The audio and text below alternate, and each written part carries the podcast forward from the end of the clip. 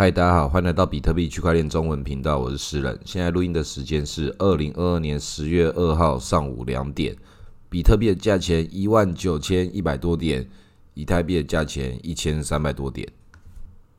我们今天稍微讲一下一个小观念，就是一个面对失败，还有在这种极端市场状况之下要如何存活，该有什么样的心态。主要也是这个大跌过后，这个也好长一段时间了，这个算是经历过这个小反弹之后，又震荡了好一阵子，大家心情应该比较平静一点。虽然接下来这个机会跟或者是灾难都还是感觉在眼前很接近一样，所以我们才要特别在这种时候多了解一下复盘，还有做好心理准备。那对一些心态本来就比较健康、一致性的这个高度的朋友。这就只是一个互相提醒的一个状态。那为什么会这样讲？就是最近有接触到一些朋友的交流，有一些人开始做出各种的极端操作了。确实，在市场中，我们有很多的这个诱惑力都在这里。就连私人我也会怂恿你开合约，各种奇奇怪的小币都在暴涨。有些我的朋友还会跟我讲说：“私人，你不觉得你的人生就是差一两次 all in？” 就几乎完美了吗？很多的时候，我们都会听到这些魔鬼的低语啊，然后会看到一些奇怪小币怎么会涨得这么多啊？然后觉得说这些事情到底机会属不属于我？如果我在那个时候做出什么样的决定，会不会我也可以看到呢？很多这种不同的想法在脑内会开始碰撞。如果你有这些症状的话，最简单的第一个方式要知道，这是一个最初级、最那个。低等级的赌徒会有的一个初级状态。当然，我相信大部分的朋友听我节目的朋友都是已经经历过一些事情的人，大家该被这个市场给教训过，也被教训过了。只是我们有时候在这段时间，还是会这种以前的小事情，还是慢慢的重新萌芽回来。看起来一些特别香的一些小币的各种小机会，都会去诱惑着你。好像你已经看懂这些庄家他们在干嘛，是不是？我要把我之前。被市场大跌蒸发掉那些本来属于你的财富，要把它掠夺回来，跟主力身上靠一块。那实际上大家也应该可以猜得出来，主力本来就在这个地方做这个诱惑。可是我们为什么会一直觉得自己有办法跟他一战？人家放出一些小破绽给你，确实有一些人也可以赚到。越是在这种熊市刚开始的这段，还有一些活水在搅动的时候，越是有一些人会。在绝望之中，还有点生命力的去找到下一个投机的这个想法，所以特别去市场中找一些继续在这个希望可以造神，或者希望可以去告诉你哪一个小币的名牌可以拯救你的一生，自己就要去相信一些可以帮助你的事情。所以很多这种事情在 POS 二点零之后，一定会有很多人搞一些新事情出来。那目前属于神仙打架阶段。现在就是前几天还有一个人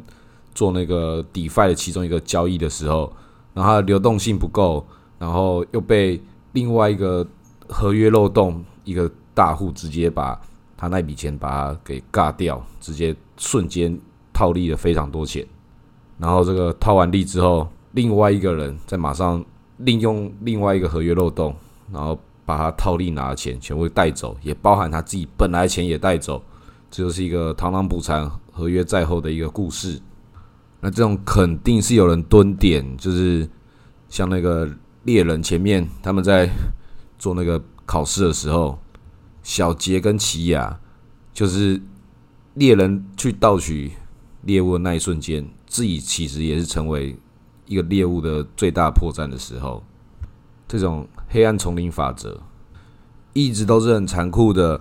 那这种神仙打架啊或是一些奇异怪兽在不知道干嘛的事情，下一个阶段会变什么？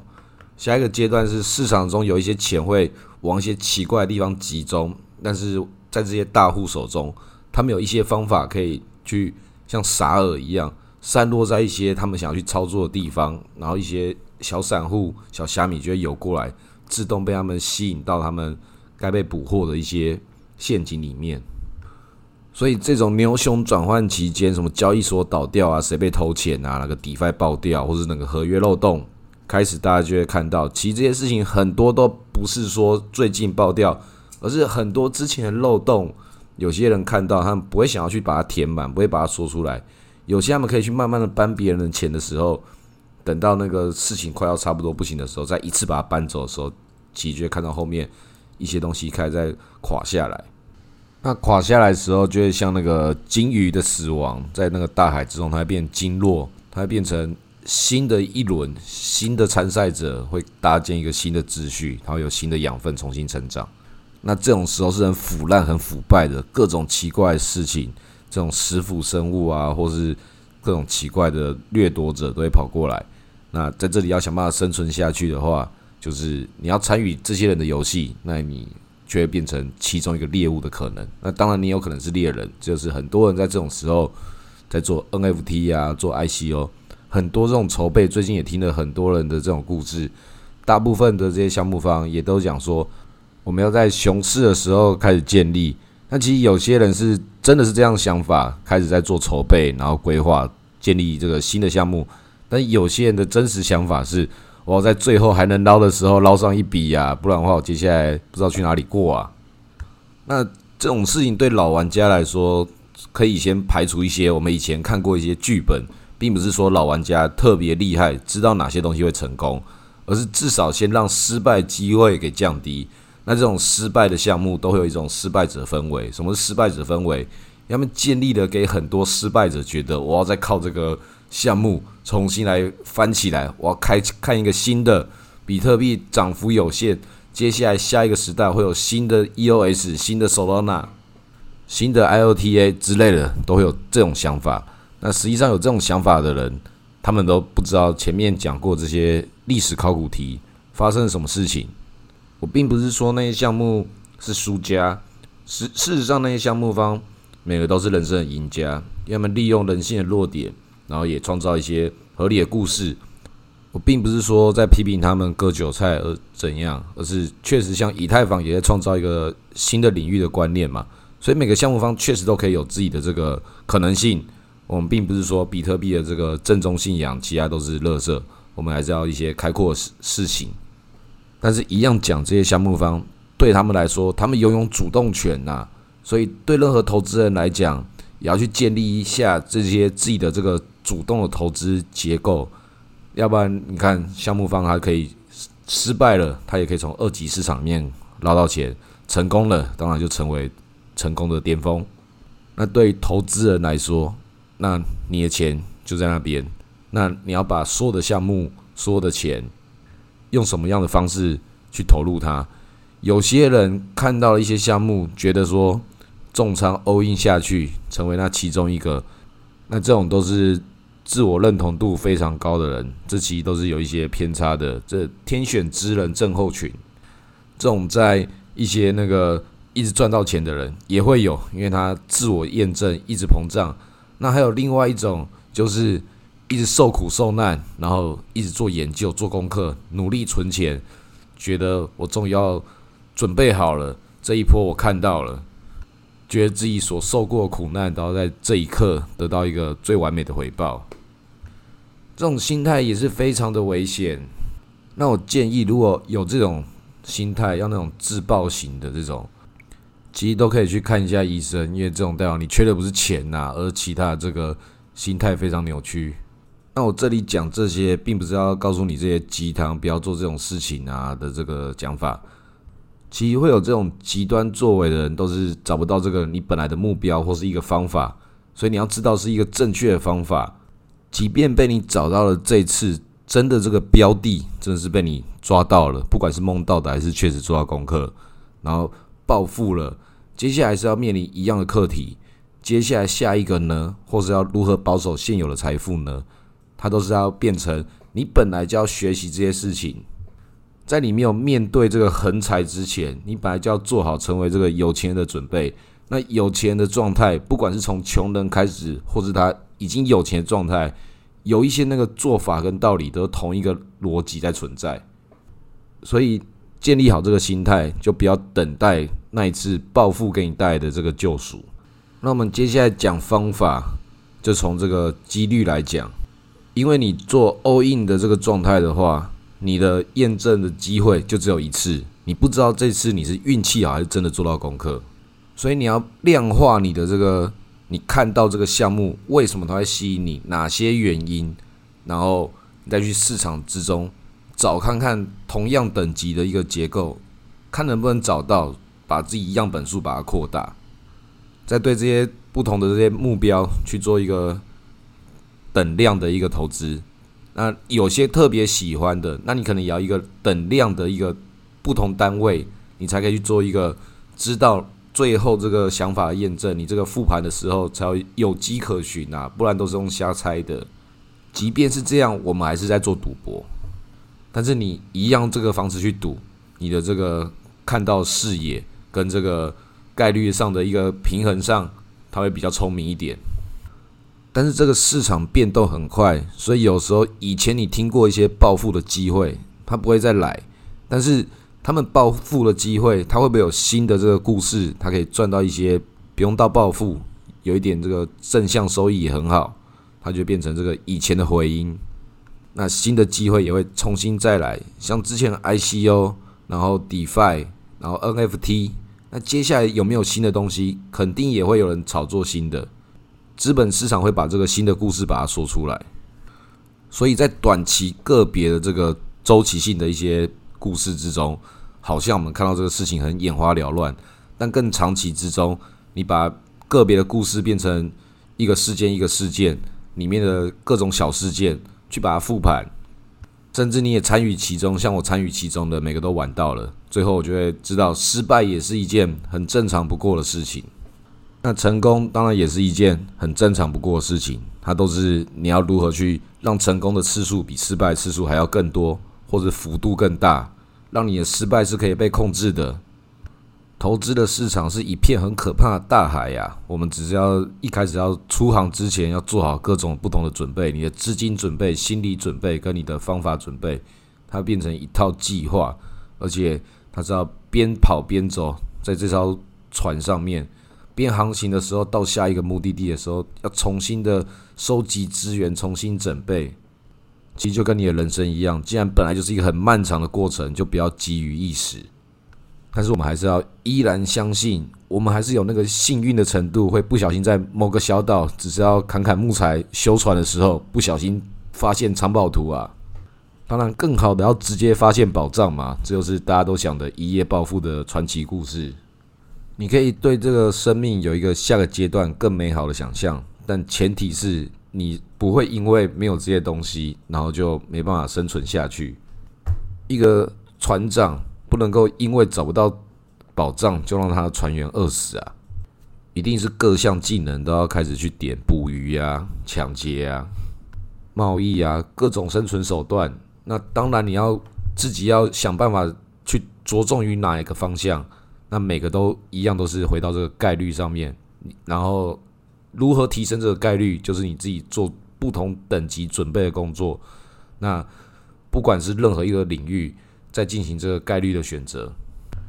要保持某种程度的一致性，不能够偏离太多，不能够今天我玩 NFT，好像我不小心赚到钱，然后明天就去刷合约，觉得合约是什么另外一个比较稳的游戏，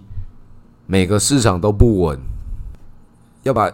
这边的成功复制到其他地方，它不会说叫做成功复制成功。我们并不是在搭建一个像生产线，或者我们自己营运一个体系。这个成功在投资者之中是没办法复制的。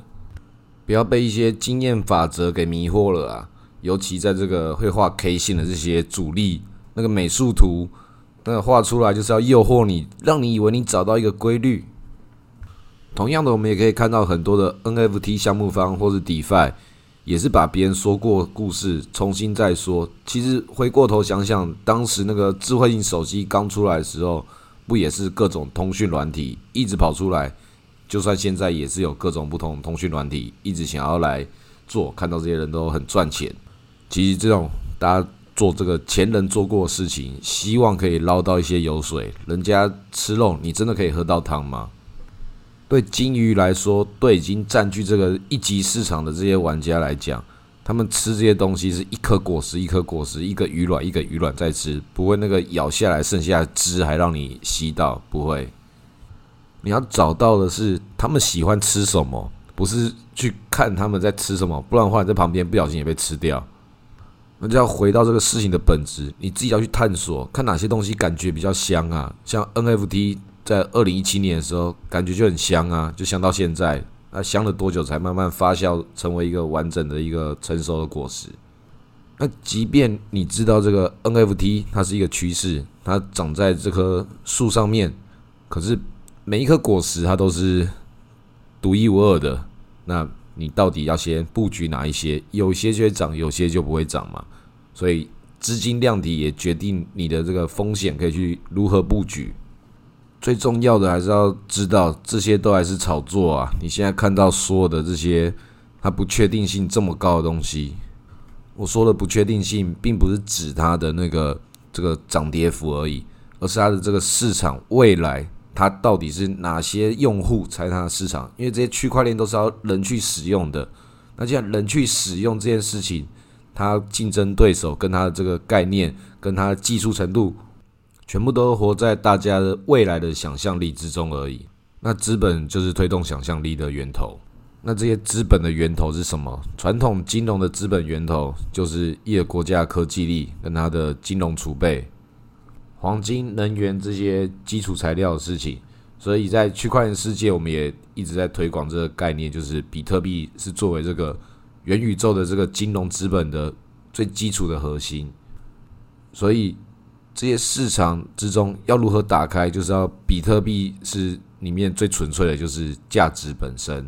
那其他这些围绕在旁边的这些 GameFi、NFT 或什么的，就是要看他们做的好不好。那他们不管做的好跟做的不好，都可能变变成泡沫，也变成比特币作为泡沫的这个大泡沫上面的小泡沫。但比特币作为这个价值转换的这个媒介，它的属性就是很香啊！你已经看到所有人都被它香在那里了，在旁边就是会有肉吃，会有汤可以喝。那当然，熊市的时候，比较外围吃不到的这些小鱼散户，自己就会开始变成这个被吃的对象。那你在比特币的市场不想要被吃的话，那你就是变成比特币本身，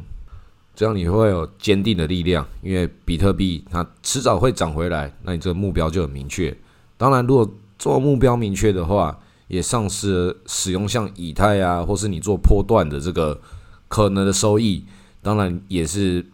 减少了可能的风险。那不管如何，只是看你要成为哪一种技能类型属性的玩家，就是要玩合约的啊，还是要玩这些高风险 NFT 还是什么的。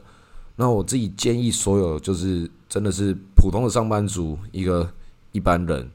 那你可以做最简单的决定，就是抱着比特币。如果真的还想要稍微晚一点的东西，那你可以做流动性挖矿。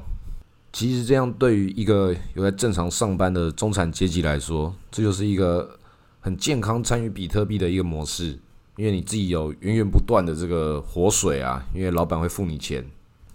当然这是理想状况啦，有些上班族过得很辛苦，几乎没有自己的时间，但是也有很多很优秀的人，他就很能够管理自己的时间，所以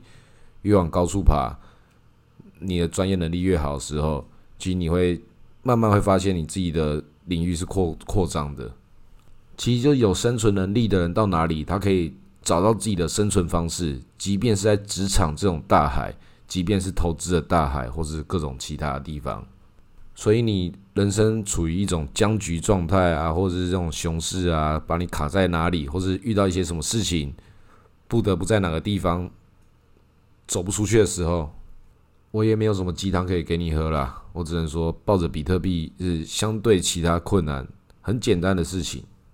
很多其他事情会变成你不知道自己想要什么，或者不知道自己更适合什么，